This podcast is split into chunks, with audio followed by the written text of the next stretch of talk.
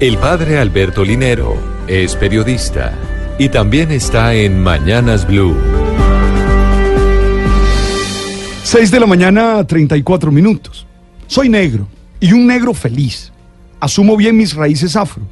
Me siento orgulloso de los genes que se expresan en el movimiento frenético de un mapalé y en el trepidante sonido de los tambores. Por eso me llamó mucho la atención la noticia que la Real Academia Española, la RAE, ha comenzado a estudiar la petición de la Red Española de Inmigración y Ayuda al Refugiado para que se modifique el cambio del término negro referente a la persona que trabaja anónimamente para lucimiento y provecho de otro.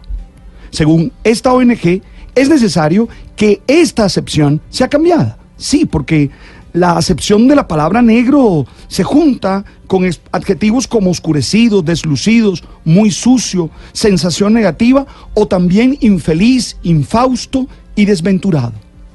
Es una buena iniciativa que queda muy a propósito porque en el 2013 la Asamblea General de la ONU proclamó el Decenio Internacional de las Personas Afrodescendientes, el cual es un proyecto para fomentar y proteger los derechos humanos de las personas de ascendencia africana.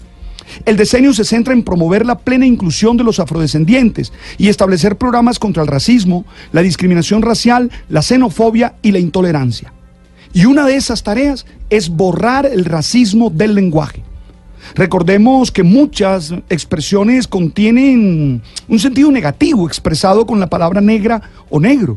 Para decir que no se está teniendo una buena experiencia, se dice que se tiene una suerte negra o un día negro. Y si anda un gato por allí por casualidad, tiene que ser negro. Si alguien mete la mano y no se sabe quién es, es un ente que hace daño, es una mano negra. Y seguro, si se trata de un sujeto o varias personas, era que tenía negras intenciones. también en la economía, un mercado negro, dinero negro, para hablar de ilegalidad. O en la cotidianidad, se habla de la oveja negra si alguien se sale de lo que llamamos normalidad. Todo es negativo.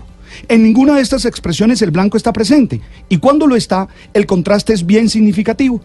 De hecho, existe una magia negra y cuando es buena, es magia blanca.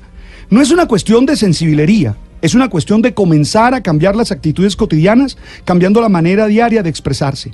Es hora de valorar y respetar a cada ser humano sin importar las diferencias de cualquier tipo que podemos tener con ellos. No somos ni más ni menos que nadie. Tenemos que aprender a tratarnos desde el respeto, evitando toda clase de racismo o de discriminación.